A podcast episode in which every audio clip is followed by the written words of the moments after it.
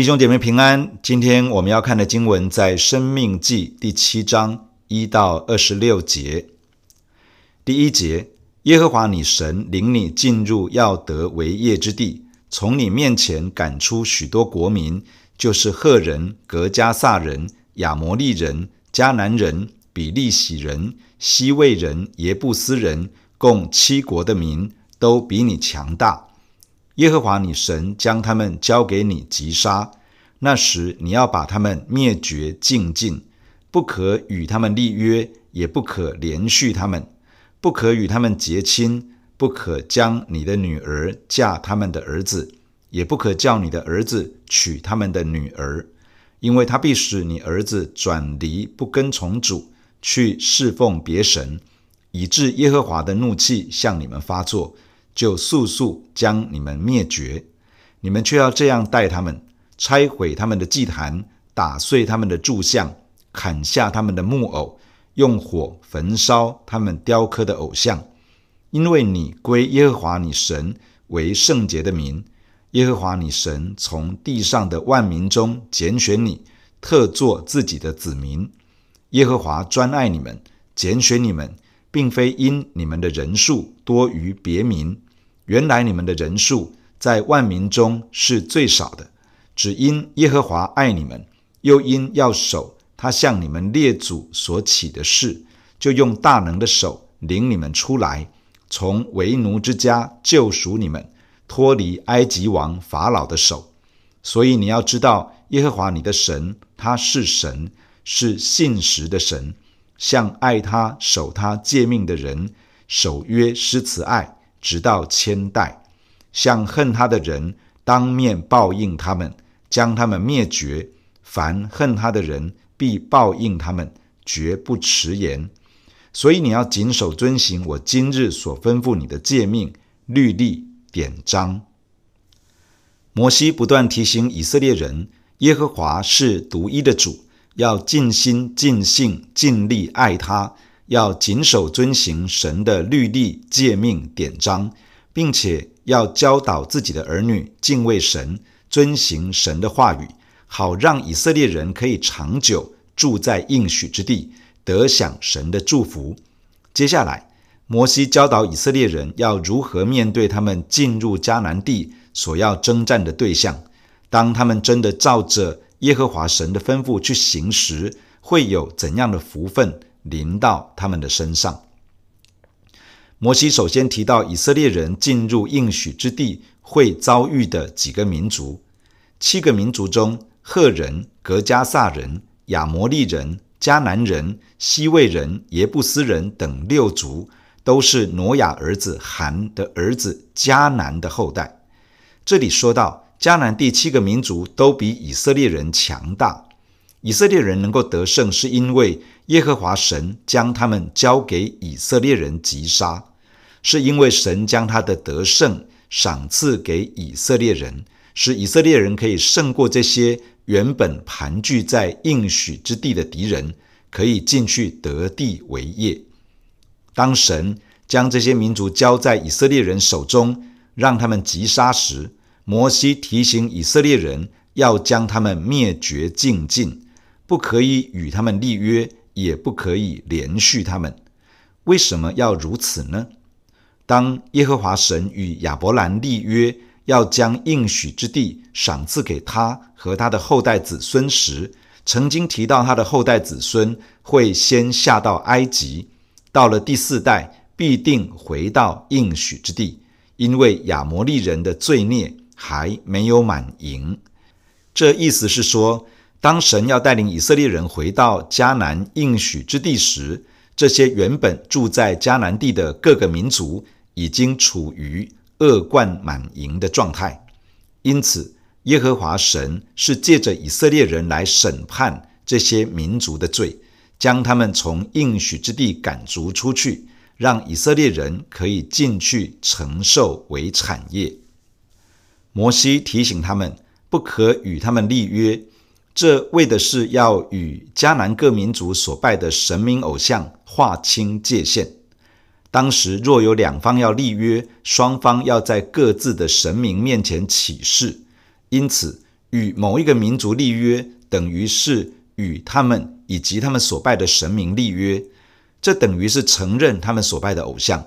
而这件事情是耶和华神不断告诫以色列人，禁止他们去行的。因此，这里警戒他们不可与他们立约。摩西也提醒他们不可连续他们。连续其实是神的本性，神也吩咐他的百姓不可塞住连续的心。但是连续的标准是在于神，神的连续不会违背他的圣洁与公义，但是人的连续很可能带着放纵与溺爱。其实神已经给了迦南地各个民族四百年的时间，神透过亚伯拉罕的家族成为上帝的见证。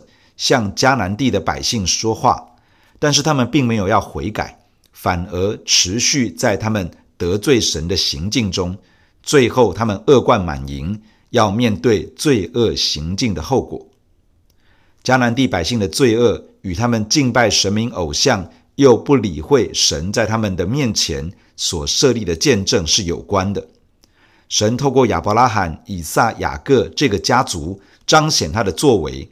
迦南地的民族虽然看见，却不愿意归向耶和华神，继续跟随他们原本所敬拜的神明。摩西特别提醒以色列人，进入迦南地之后，不可以和他们结亲，以免因着与他们通婚，使得以色列人转离耶和华神，去侍奉敬拜迦南地的神明。只要以色列人这样做，就等于落入迦南各民族所犯的罪之中，并且落入这些罪的捆绑，而且这样做就是自己招惹上帝的怒气，使以色列人无法在应许之地长久存留。偶像的问题是这么严重，因此摩西严严交代他们要拆毁这些居民敬拜神明的祭坛，把祭坛旁边的柱像要打碎。这些柱像代表着迦南地所敬拜的男神巴力，他们也要砍下祭坛旁的木偶，这些木偶代表着迦南地的女神亚舍拉。此外，还要把迦南民族所雕刻的偶像用火焚烧掉。这些偶像背后有很强的属灵权势，会使人的心受到迷惑与遮蔽。神的子民必须断然的拒绝。即便看起来好像把迦南地原有的艺术、文物、古董都毁了，也不要顾惜。这个对于第一代信耶稣的人而言是一个很好的提醒。信耶稣的人需要认清楚，上帝是独一的，他能够满足我们生命中一切的需要，解决一切的生命困境。我们已经不需要去寻求这些人手所造的神明偶像的帮助。因此，也不需要把他们留着，免得我们的心受到引诱，而远离创造我们、救赎我们的主。耶和华神非常在意他的子民是不是专一敬拜他，因为这个与他们能否真正的蒙福有关。摩西提醒以色列人，上帝从世界上这么多的民族中特别拣选你们，成为自己的子民，成为圣洁的百姓。圣洁的意思是属于神。上帝这样拣选，不是因为他们的人数比别的民族多，相反的，他们在万民中原本是最少的。当神的拣选临到他们的时候，根本还没有以色列民族，只有亚伯拉罕一个人。神拣选他，呼召他跟随，而亚伯拉罕相信这位对他说话的神，并且跟随神的带领，走上一条信心的旅程。从这里开始，才有之后的以撒、雅各以及以色列的十二个支派。神因着对列祖的爱，这份爱延及到整个以色列民族，加上神要信守对列祖的承诺，要守住当年对列祖所起的誓言，耶和华神就用大能的手，把以色列人从埃及为奴之家拯救出来，使他们脱离法老的手，得着自由。从以色列人自身所经历的拯救，摩西要他们清清楚楚的知道，耶和华是上帝，是信实的上帝，他行事不会违背自己。这包含两方面：第一，他会向那些爱他、守他诫命的人守约施慈爱，世世代代直到千代；第二，他会向恨他的人，使他们承受他们自己选择的后果，而且只要人不愿意悔改，他们就必定要承受自己行为的后果。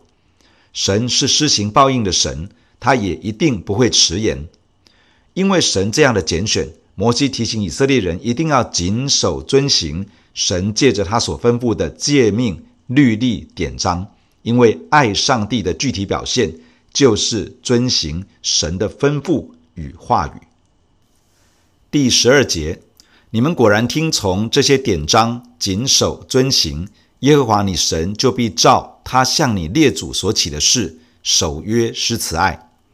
他必爱你，赐福于你，使你人数增多，也必在他向你列祖起誓应许给你的地上，赐福于你身所生的，地所产的。并你的五谷、新酒和油，以及牛犊、羊羔，你必蒙福胜过万民。你们的男女没有不能生养的，牲畜也没有不能生育的。耶和华必使一切的病症离开你。你所知道埃及各样的恶疾，他不加在你身上，只加在一切恨你的人身上。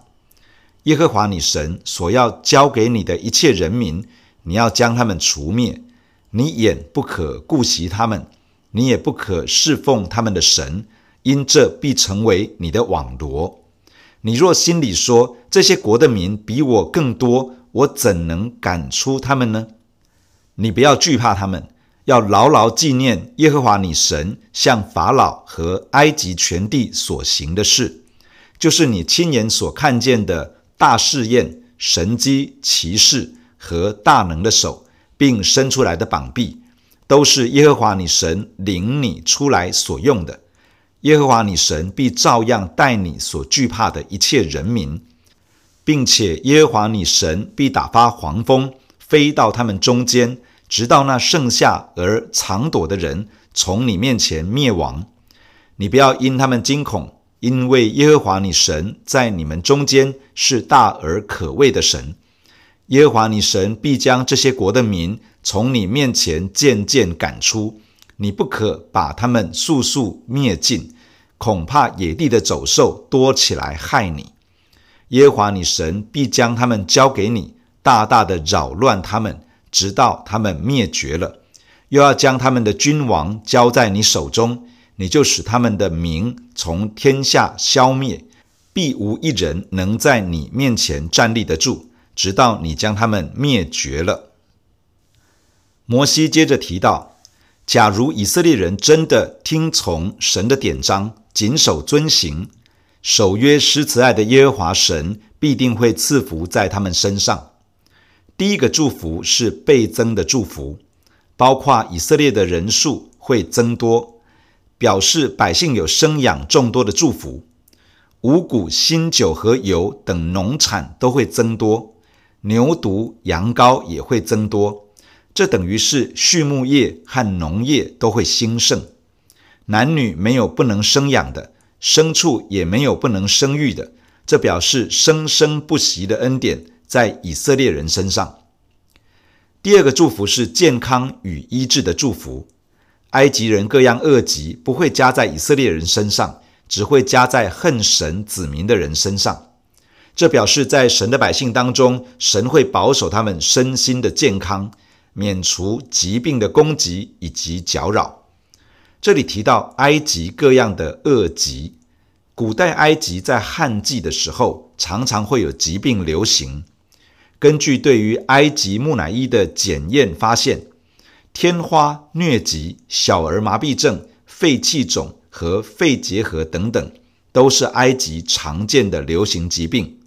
这些以色列人过去在埃及看着埃及人承受疾病与痛苦，如今神应许他们，若是他们谨守遵行神的话语，神要保守他们远离这一切的疾病。第三个祝福是胜过敌人，神吩咐以色列人要将迦南地的人民除灭，不可顾惜，也不可侍奉他们的神明，因为这些会成为以色列人的网罗。然而，在以色列人的内心里面，对于得胜其实没有把握。以色列人心里很可能在嘀咕：这些国的民比我更多，我怎能赶出他们呢？神启示他们要如何进入神所要赏赐给他们的得胜。首先是要拒绝惧怕，面对征战难免害怕失败，但是神说不要惧怕你的敌人。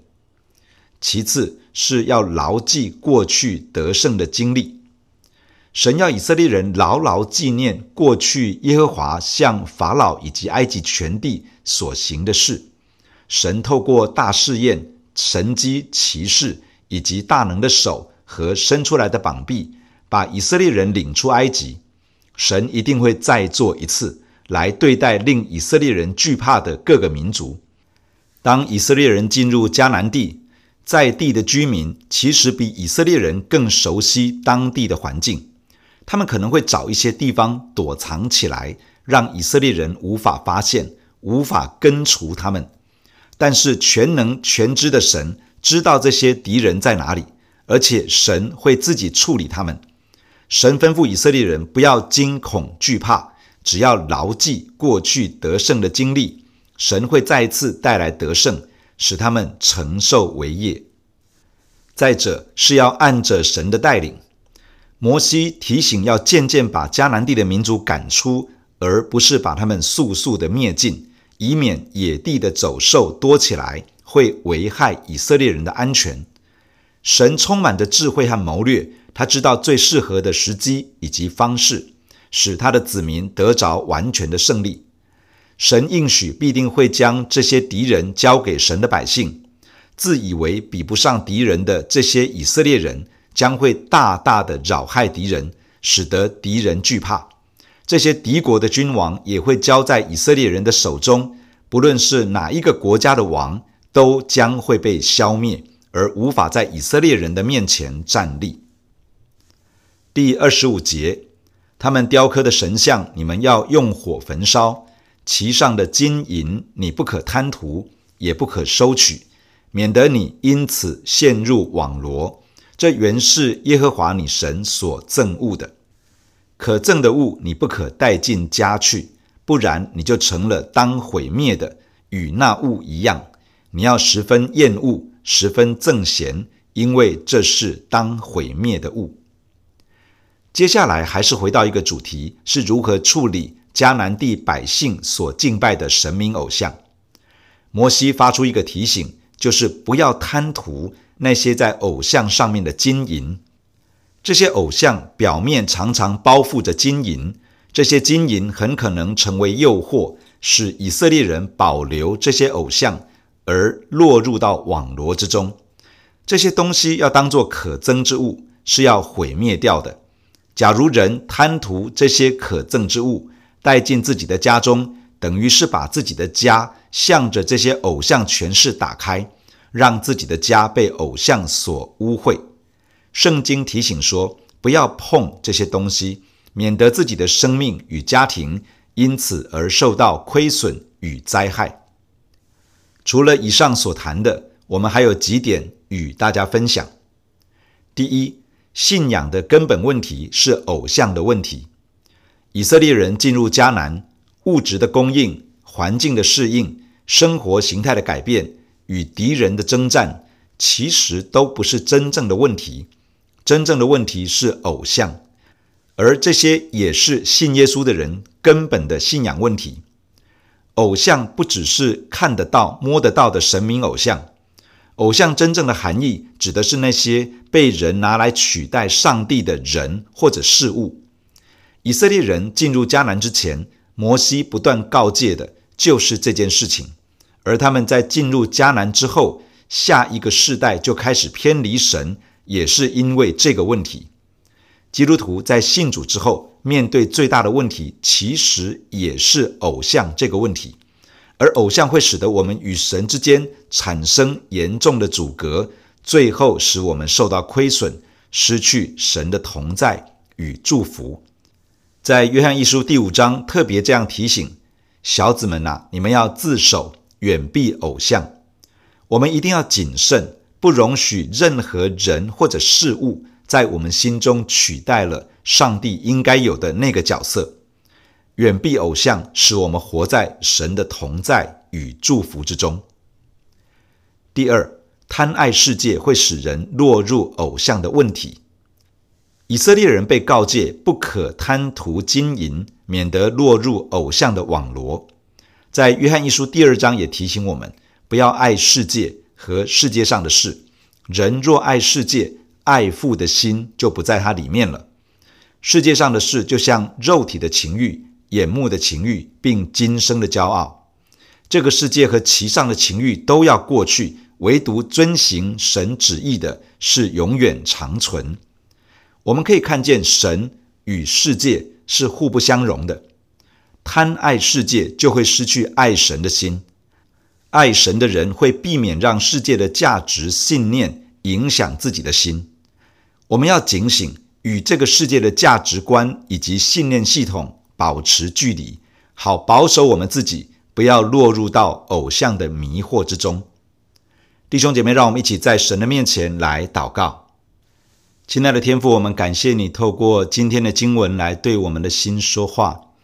天父，我们谢谢你的提醒，你的话提醒我们，我们信仰根本的问题是偶像的问题。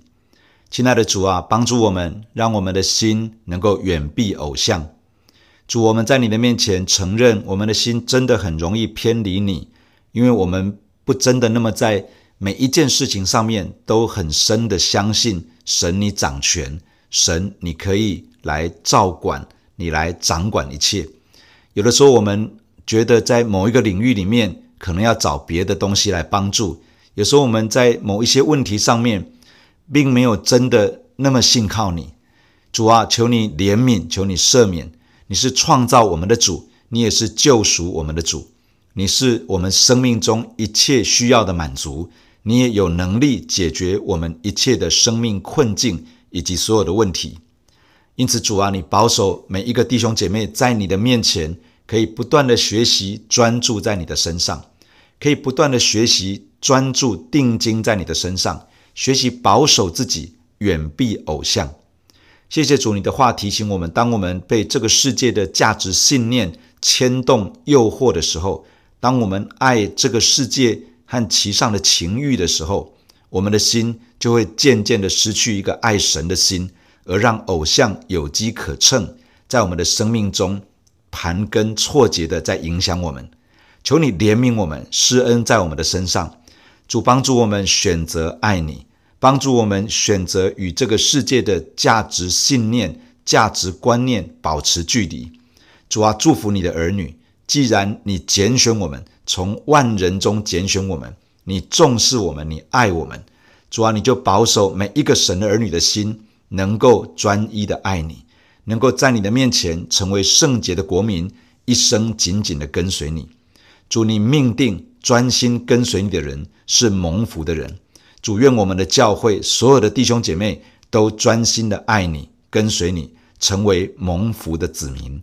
谢谢你听我们的祷告，我们感谢你，奉耶稣基督的圣名，阿门。假如你喜欢我们的分享，欢迎订阅并关注这个频道。假如你从今天的分享中得到帮助，欢迎你分享给更多的人。愿上帝赐福给你。阿门。